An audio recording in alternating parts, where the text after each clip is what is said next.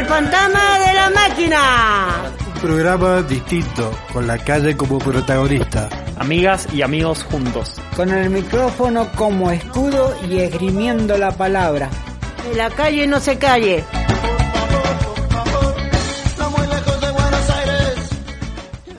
Buenas tardes, buenas noches, buenas las que sean. Bienvenidos al programa 329 del Fantasma de la Máquina. Las brujas, las no brujas, tengan un buen día, igual que los caballeros. Y bueno, estamos por empezar este programa. Estamos después de haber ganado River a Boca, como siempre, una paliza de aquellas. Y los bosteros todavía no, no reaccionan, están medios así. Bueno, ¿qué le vamos a hacer? lo que, lo que vamos a hacer hoy es tratar de hablar sobre lo que es la danza. Enseguida va a venir una invitada a hablar sobre el tema. Y bueno, yo me paso a presentar. Soy Alejandro del Molesto y cada uno se presenta.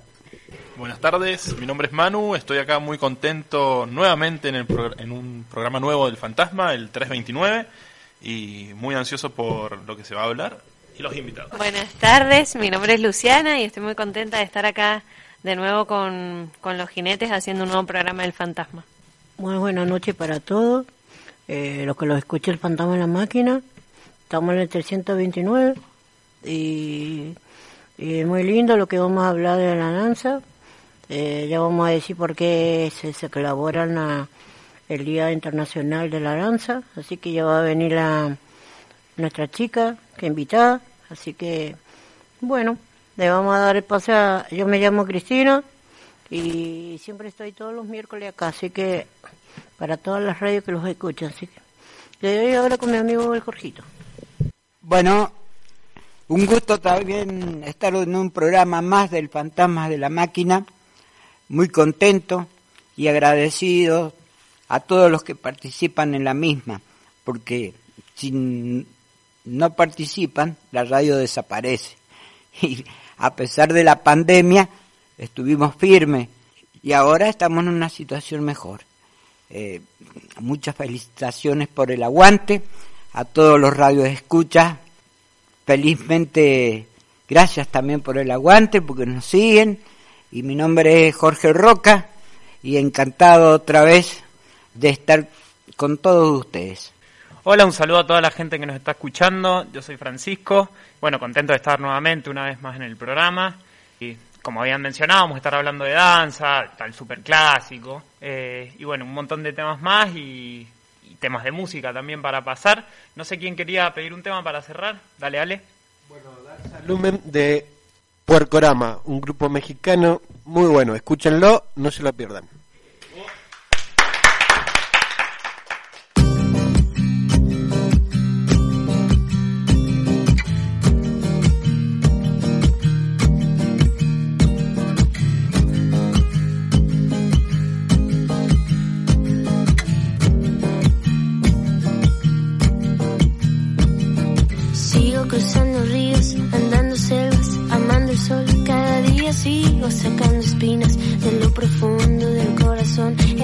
Noche sigo encendiendo sueños para limpiar con el humo sagrado cada recuerdo. Cuando escriba tu nombre en la arena blanca con fondo azul, cuando mire el cielo en la forma cruel de una nube gris, aparezcas tú.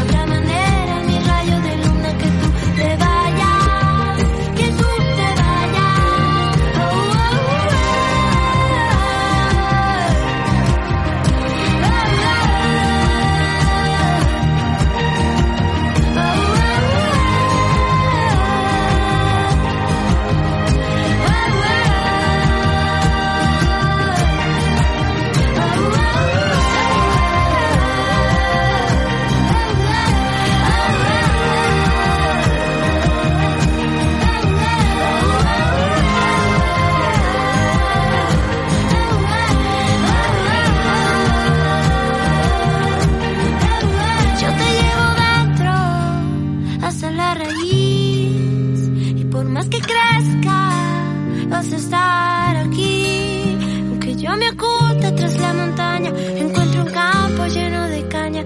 No habrá manera, mi rayo de luna, que tú te vayas.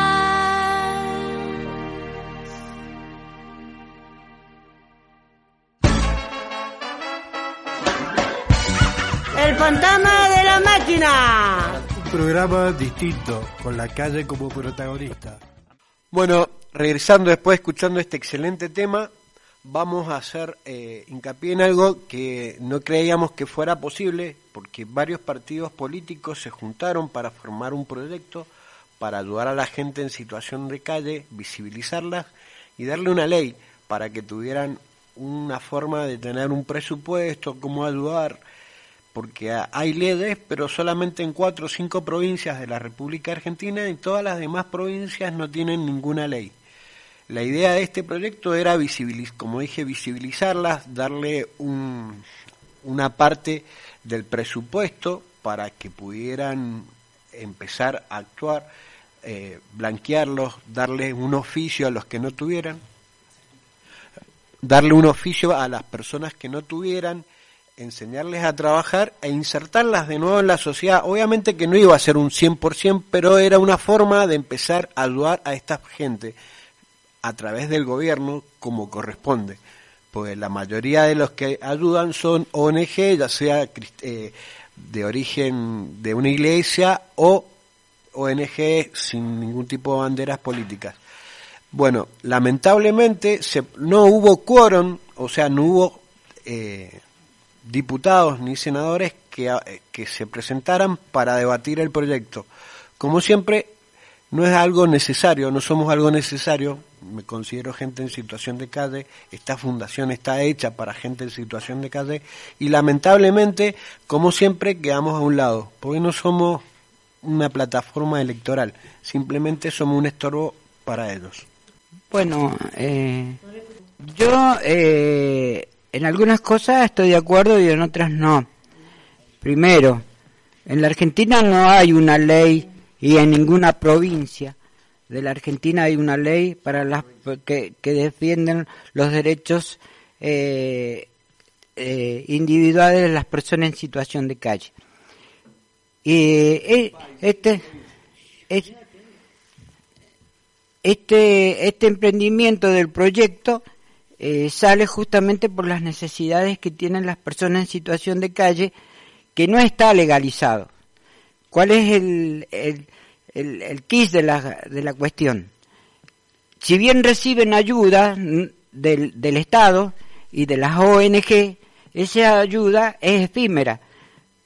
Eh, no es una ayuda que complemente realmente las necesidades personales de las personas que están en situación de calle.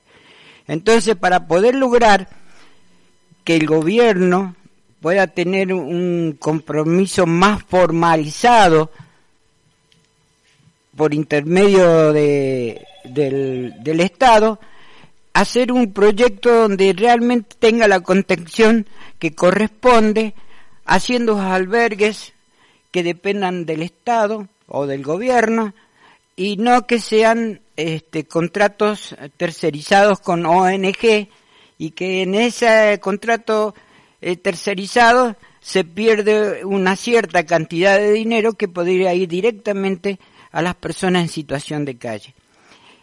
Además, el proyecto tiene la implementación de dignificar a las personas no solamente con el albergue, porque es un lugar de tránsito, sino que todas aquellas personas que eh, lleguen al albergue ser derivados a las distintas otras entidades que son más especializadas en, de acuerdo a la situación de cada persona.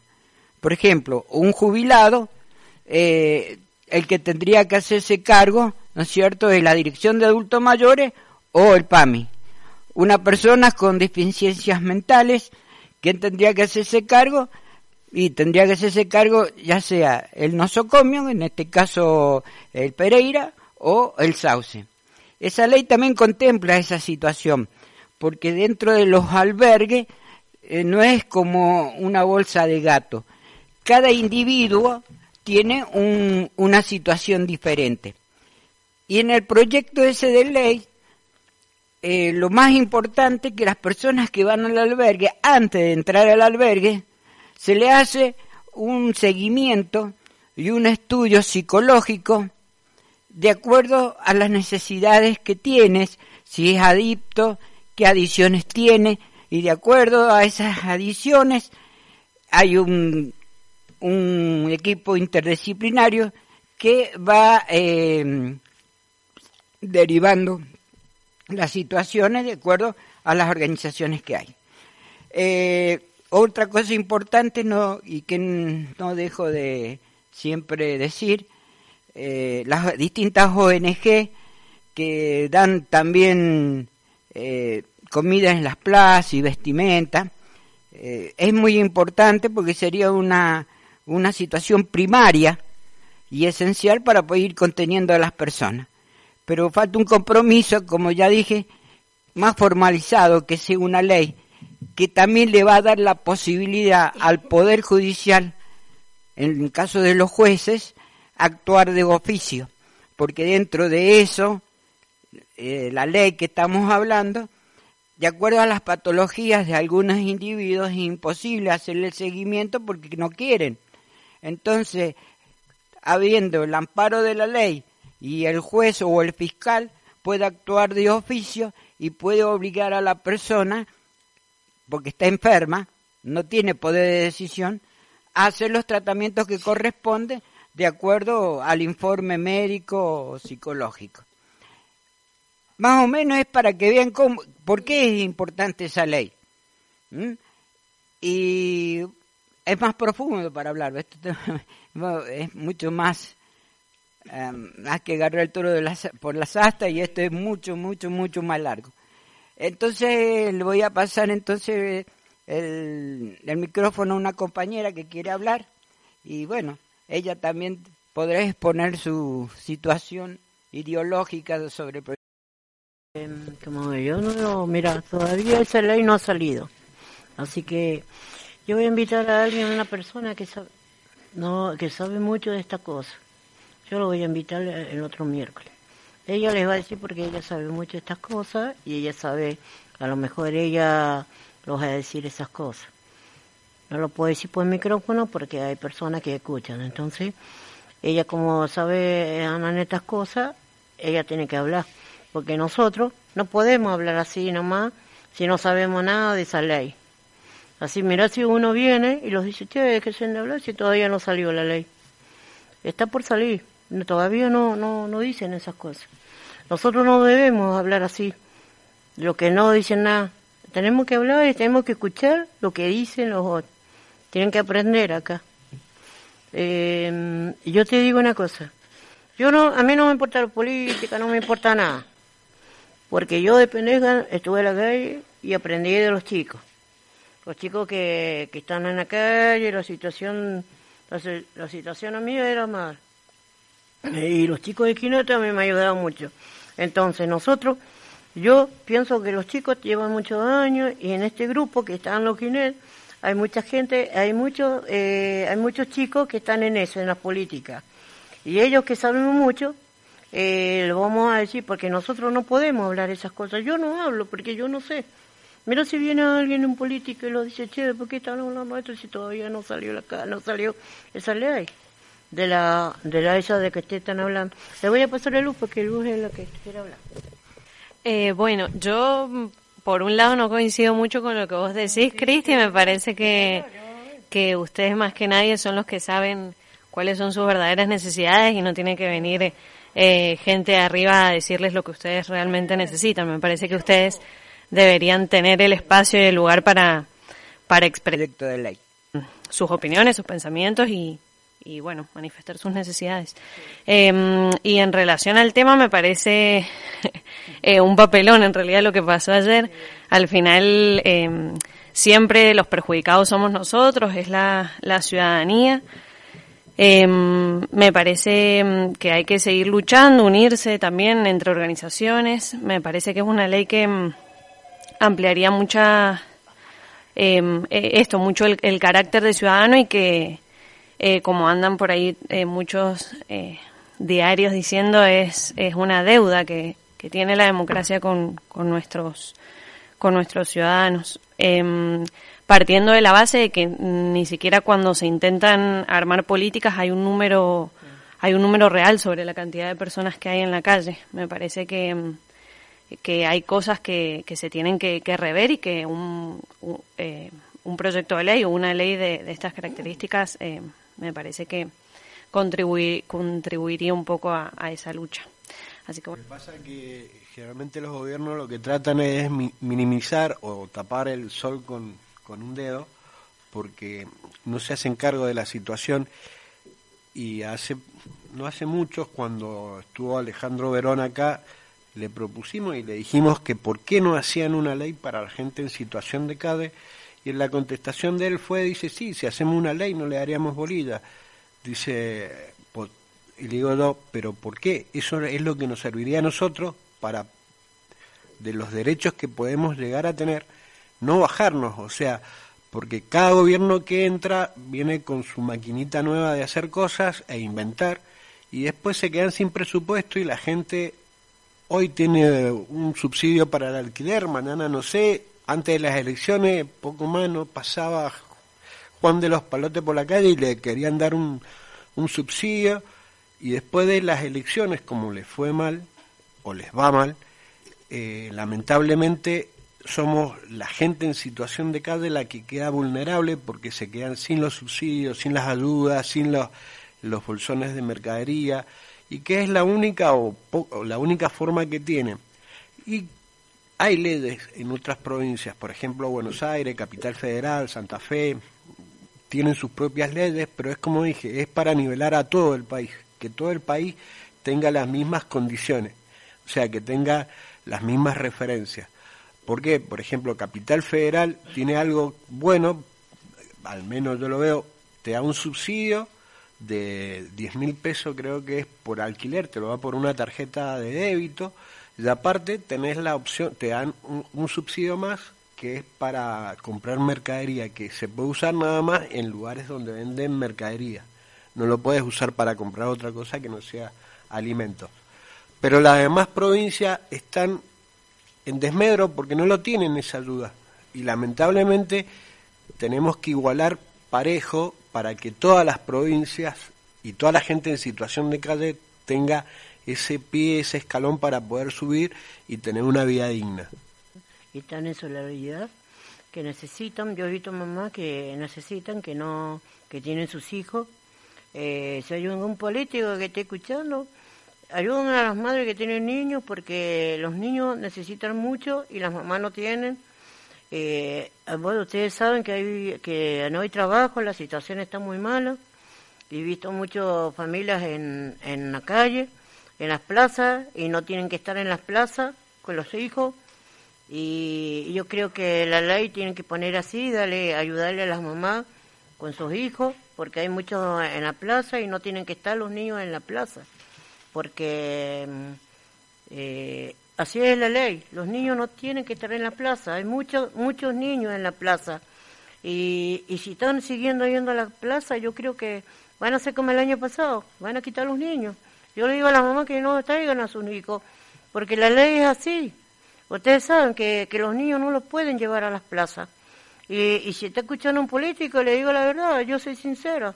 Los niños no tienen que llevar a la plaza, los padres tienen que trabajar, las mamás tienen que estar ahí con sus hijos en la casa. Porque yo veo mucho en la plaza y no tienen que estar en las plazas los niños. Los niños no tienen, las niñas tienen que estar en su casa y si quieren una comida tienen que venir la mamá a buscar su comida. Yo creo que la ley es así. Los niños no tienen que venir a trabajar ni, ni tienen que estar ahí. Tienen que estar en la escuela y todo. Yo veo mucho en la calle que andan niños pidiendo, vendiendo, ahí, y los padres están esperando para que den la plata. No, y están tomando así. No, no, yo creo que lo que si están escuchando a algún político, pongan una ley, porque es así las cosas. Yo, yo estoy mucho y estoy mirando. Esas cosas no se hacen con los niños, porque los niños tienen que estudiar y jugar. Esa es la cosa. Yo le digo, ¿ah? le paso con mi compañero, porque yo, yo estoy mucho en la calle, le digo a los políticos, pónganse en la pila, yo, yo no soy de ningún partido, pero yo le digo la verdad.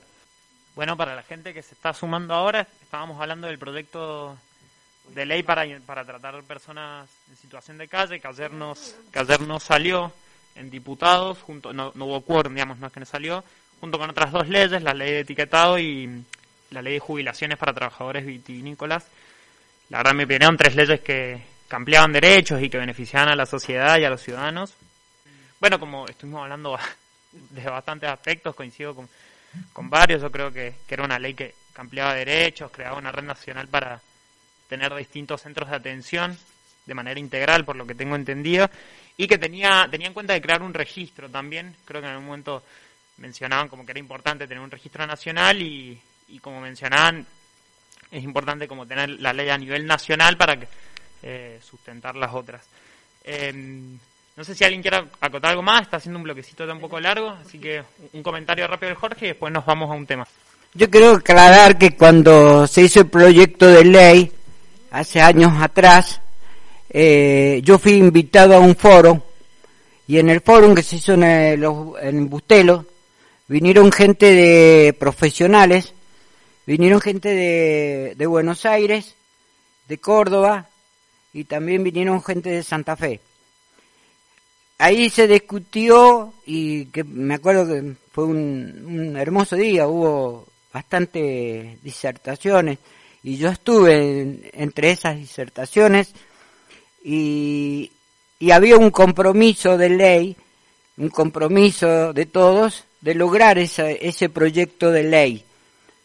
Eh, de todas maneras, eso estaba en pañales, pero con el tiempo fue madurando y se pudo eh, traspapelar, ¿no es cierto? O escribir en forma eh, paralela con lo que estaba sucediendo en las calles. Y se pudo eh, dar un, una ampliación mucho más correcta de las necesidades, o como decía De Vita, donde hay una necesidad, hay un derecho. Y entonces ese derecho lo estuvimos peleando. Eh, y fue Mendoza la pionera en cuanto al proyecto de ley. Que después de eso, como todo, quedó ahí todo en la nebulosa. Pero me alegro de que en estos momentos eh, eso que pasó en aquella oportunidad haya cosechado buenas intenciones y me hace acordar a cuando yo peleaba por el boleto estudiantil, que pasó más o menos lo mismo, foros, persecuciones, violencia y después cuando vino Alfonsín en el 82 eh, se aprobó el boleto estudiantil, no el boleto, el bono estudiantil. Entonces, para mí es una satisfacción que el esfuerzo no solamente mío, sino de todo ese grupo de gente que vino de Buenos Aires y de Córdoba y de Santa Fe, eh, tuvo eco. Y, y bueno, fue muy, muy hermoso porque algo, algo hizo, fue la semilla, y ahora por lo menos no hubo quórum, pero está. Y lo importante es que esté, hasta que en un momento se apruebe. Bien, nos vamos con un tema. Bueno, hoy es el cumpleaños del Marquito y esto se lo dedicamos a todas las radios, en, en principio se lo dedicamos a él.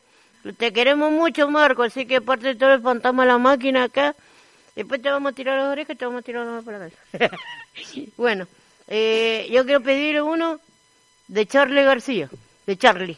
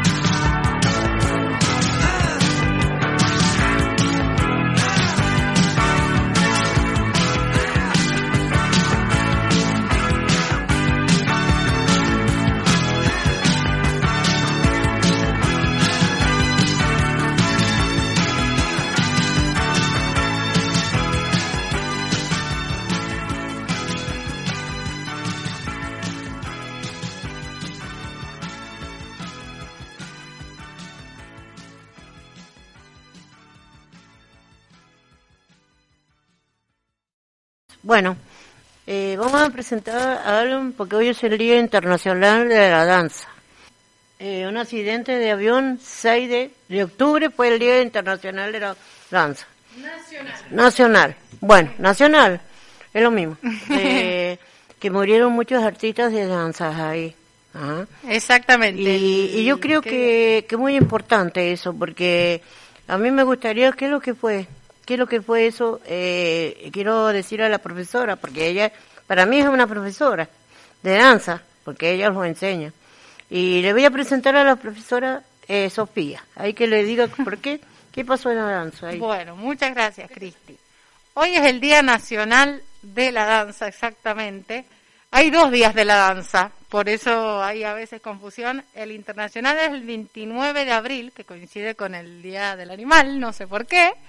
Y hoy es el Día Nacional, que es el 6 de octubre, porque eh, hace varios años hubo un accidente con el elenco estable del Teatro Colón, o sea, uno de los elencos y ballet más importantes, más prestigiosos, donde fallecieron, creo que las... ¿Cuántos? ¿Diez? ¿Nueve? Nueve, pero me, me acuerdo que entre esos nueve por lo menos estaban los tres bailarines, dos bailarines y una bailarina que eran los considerados como los más, eh, como los más virtuosos de la Argentina en ese momento. Entonces es como, es una, una efeméride un poco triste, si se quiere, pero eh, nada, está lindo también que Argentina tenga como su día aparte, porque bueno, eh, siempre la expresión artística desde la danza, por lo menos acá en Argentina, tiene larga data, que hay muchos bailarines recontra talentosos o que han viajado por todo el mundo, y acá en Mendoza también. Hay un montón de gente muy, muy talentosa bailarines.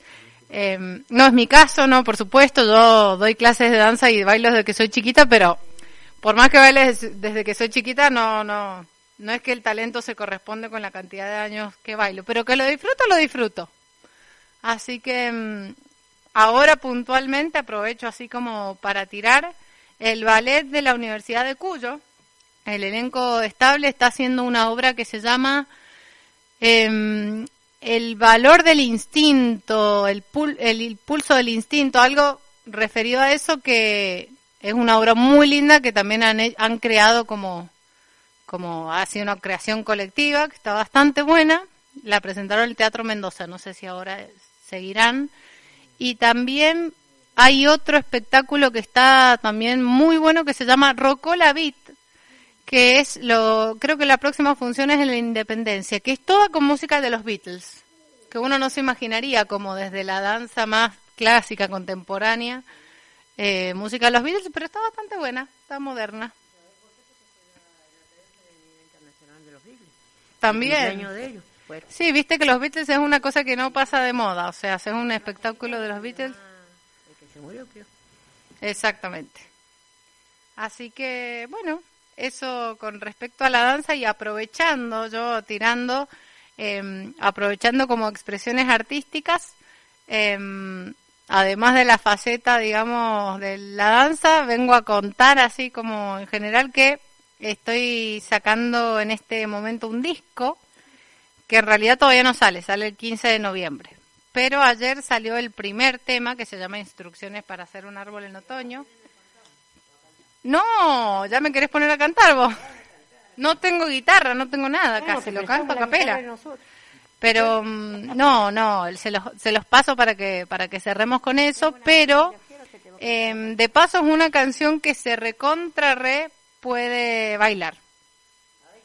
Más en la e- esa que les voy a pasar, instrucciones para hacer un árbol en otoño, se re puede, no es bailar en una fiesta, pero sí mientras uno está cocinando en la casa.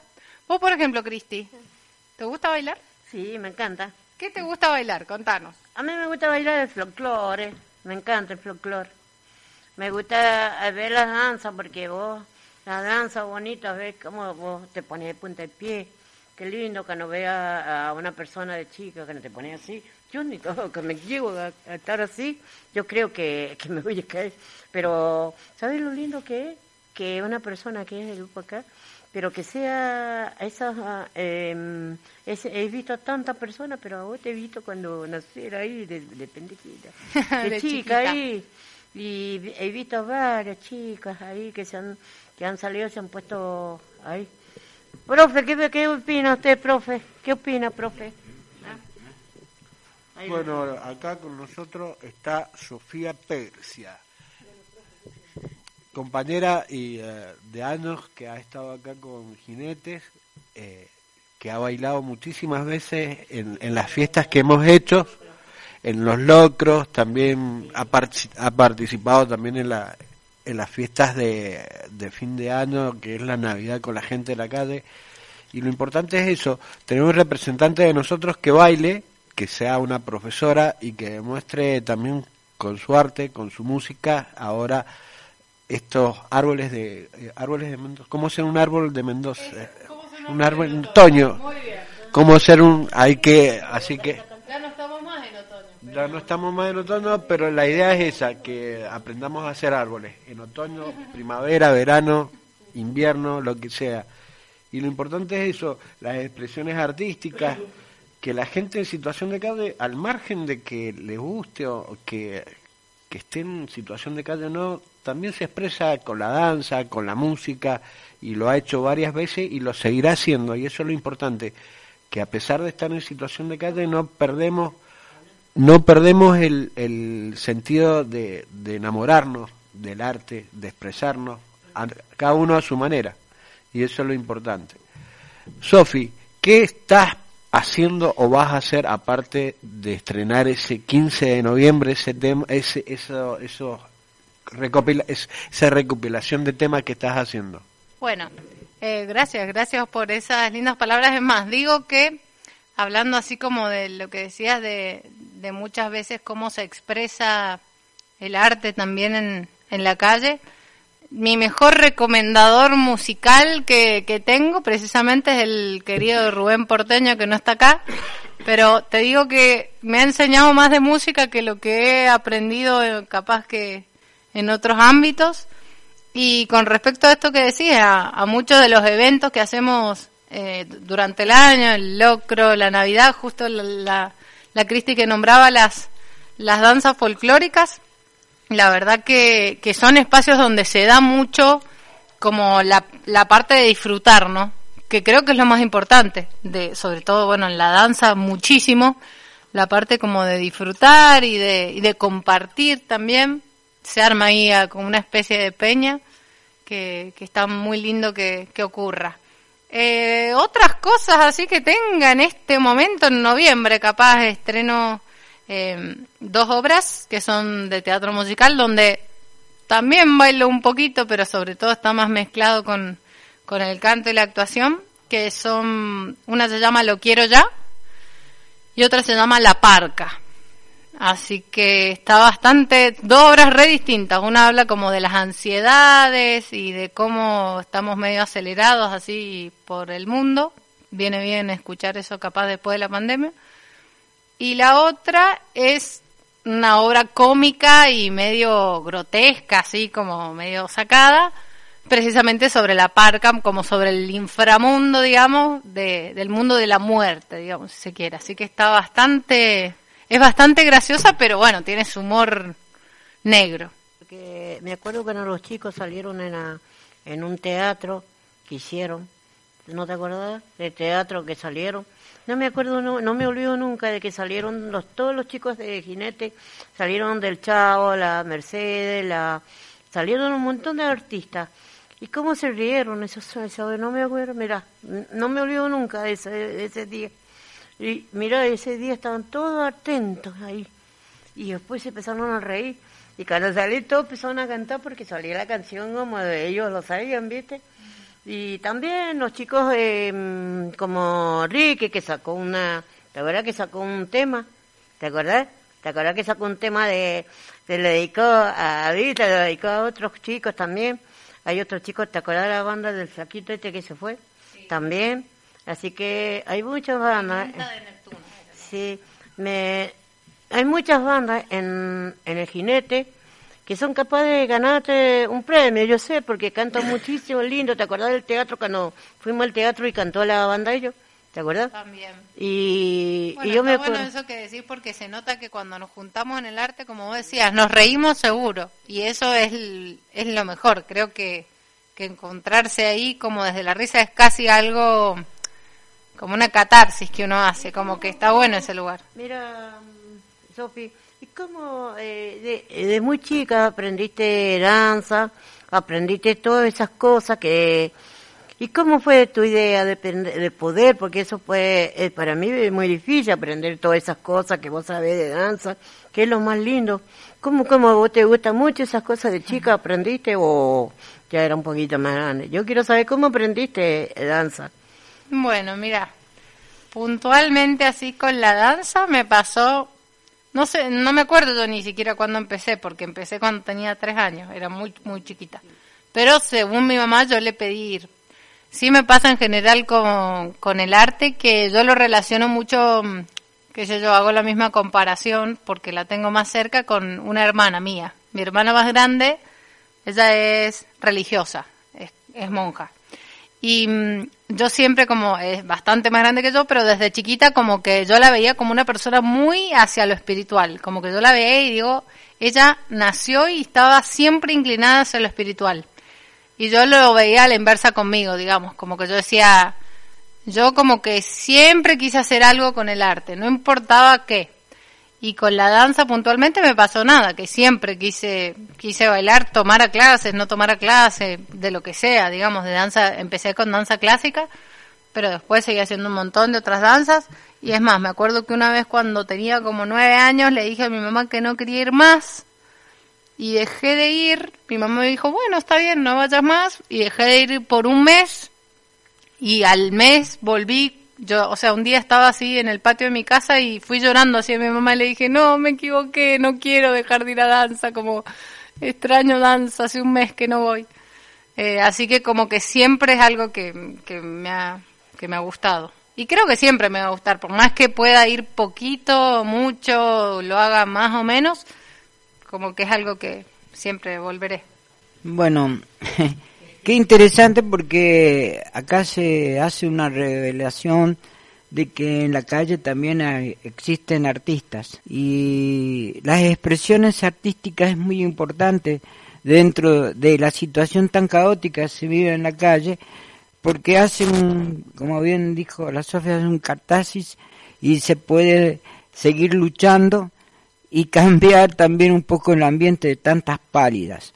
Pero eh, hay una cosa que siempre eh, llamó la atención, la, la, la cuna de los bailes eh, vienen de la danza. Porque, es decir, vendría a ser la mamá de todas las otras danzas. Porque en las mayorías de las distintas expresiones de baile tienen mucho repertorio del ballet y de la danza. Entonces es una forma de transmitir cultura y una cultura que no se pierde en la medida que uno pueda participar. ¿Mm? Eh, bueno, yo en realidad a mí me gusta el rock and roll, como decía la canción. Y, y bueno, A todos, a todos nos gusta. y bailé, lo único que supe bailar fue el rock and roll en la época de Elvis Presley. Bueno, pero ese es un, y después una danza de prestigio, rock and roll de Elvis Presley. Y después, bueno, participé mucho con mi madre, porque mi madre bailaba para la fiesta de la vendimia, y a ella le gustaba el folclore. Llegó a bailar mucho tiempo en, en Fray Romero Day, y, y yo la acompañaba porque, bueno, eh, era el único acompañante que tenía en ese momento. Y, y uno ahí, la verdad, que empieza a notar la necesidad de, de expresión sin necesidad de hablar Ajá. y tan tan poética que es también porque una expresión a veces son mil palabras y, y eso le conforta el alma y, y nos toma conciencia de lo que es una mirada. Yo te felicito, hace mucho que no te veo. Ay, sí, un montón. Y, y yo también estoy en algo de la parte artística porque hago arte- lámparas artesanales. Se me ocurrió. y gracias a Dios me va bien. Y, y bueno, es forma parte de la madurez personal eh, como ser humano y no como un ser humano que siempre yo odié, eh, que todo es material. Nos muestra que la vida es también espiritual. Y, y una forma de expresión artística de este tipo está dando reflejo de lo que es uno realmente. Bueno, Te eso que dijiste es, eh, justo dijiste la palabra justa que es lo espiritual, que para mí también como que eso que decís de las capacidades de la expresión para mí es muy impresionante cuando lo veo, digamos, como que es muy impresionante el, la, como el nivel de expresión que puede haber sin las palabras y sin como un montón de cosas del lenguaje que, que digamos que no tenemos. La música es otra, como otra expresión que también es abstracta, pero la danza donde como que el material es el cuerpo humano, me parece ultra interesante y también pensando más allá del, de como esta, estos títulos que va teniendo la danza en todos los géneros que hay para bailar, la danza folclórica, el ballet, todas las historias, digamos, que tienen cómo se va moldando, la realidad es que desde que existe la humanidad existe la danza, incluso eso que decías de la espiritualidad como todos los rituales y todo lo que implicaba como una conexión sobrenatural, siempre ha ido muy ligada con eso. O sea, antes los rituales y los rezos eran unida la música con la danza, con el canto. Entonces, justo en eso que nombraste al Fran Romero de yo pensaba, ahí también yo he- he bailado en algunas vendimias y para mí lo más impresionante es dos cosas, sentir que uno está como bailando y siendo parte de un montón de gente que también está bailando, o sea, como si fuera una sola danza, pero de mil personas, y por el otro lado ver a otras 50.000 que la están viendo, digamos, y que están como en, conectando con eso. Me parece lo más, eso, lo más como ancestral o lo más humano, por lo menos desde la danza que yo, que yo he vivido. Me parece muy lindo. sumarme a estos comentarios de lo importante de poder expresarse a través de estas otras manifestaciones, ¿no? Eh, yo estoy más acostumbrado a hacerlo desde la música, para bailar soy muy de madera y la verdad me encantaría poder bailar mucho más y poder hacerlo más tranquilamente porque verdaderamente me parece una expresión muy genuina y lo tomo con esto que, que decían también de que es totalmente ancestral y totalmente ligado a lo, como lo más genuino y visceral de las personas, ¿no? Y por eso me pone muy contento también que se estén abriendo espacios, que se estén retomando, digamos. La verdad que, al igual que muchos otros sectores, los eventos culturales han sido sumamente golpeados por la pandemia, así que me pone contento que se estén reactivando y, y me pone contento ir también porque, bueno, no solo bailarlo, sino a veces también presenciarlo es sumamente interesante. Y aprovechando eso, quería aprovechar a mandarle un beso grande a mi hermana, que ha estado laburando muchísimos años de, de la danza, una faceta muy importante en su vida. Así que quería aprovechar para mandarle un beso. Y bueno, y te pregunto, Sofi, que recién hablaban, comentaban del rock and roll y qué sé yo, ¿vos tenés algún tipo de danza que te guste más? ¿Le has dedicado más tiempo a una que otra? ¿Te gusta bailar todas? Eh, ¿Qué puedes decir respecto a eso? Mm, a mí me gusta mucho, eh, o sea, yo empecé casi como primera formación en la danza clásica, después me fui yendo como hacia el contemporáneo, el jazz. Estos años que he estado haciendo mucho teatro musical, el como que el teatro musical implica como un estilo de danza que es como theater jazz, que se llama, que es particularmente para eso, que es el que más me gusta. Pero me encanta mí incursionar en tipos de danza. He hecho clases de árabe, de tango, sigo haciendo un poco a veces de tap, como que siento que es un mundo que no se termina para nada. De hip hop también he tomado clases. Como las danzas urbanas también son otro mundo aparte, con otra, con otra impronta que está buenísima. Siempre, eh, a mí siento que me gusta y me sale un poquito más el jazz. Pero la verdad, si es por probar, probaría cualquier danza que sea. Hasta, no sé, capoeira. Hasta, bueno, tango también es una cuenta pendiente que tengo ahí de Gardel. Yo le quiero decir a esta radio, eh, Marquito, muy, eh, muy feliz cumpleaños. Siempre aquí te decimos, eh, te decimos gracias, pero que lo pasé muy feliz cumpleaños. Que acá el fantasma te manda muchos saludos a todos los chicos y que podamos estar juntos aquí y, y mandar saludos a la a la radio Cuyú, que si lo estás escuchando, porque ellos siempre lo escuchan.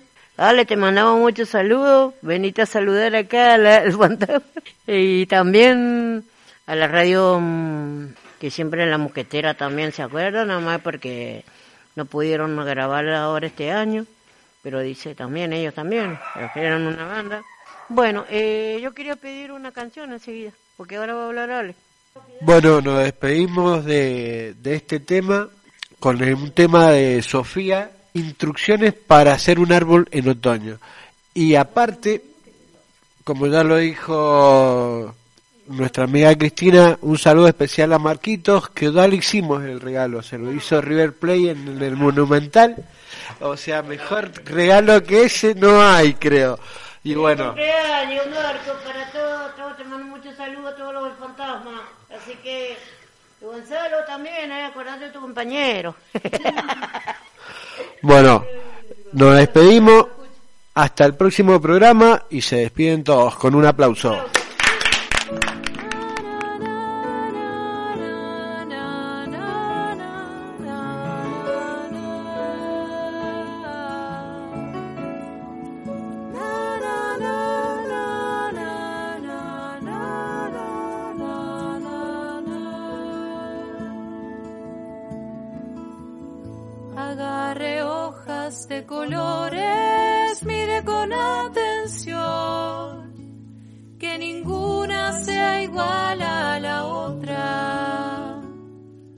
Cantidad que quiera no escatime su búsqueda. De un abrazo al viento y ahí sí que tiene que elegir porque no cualquier persona puede ser símbolo del viento y no cualquier persona puede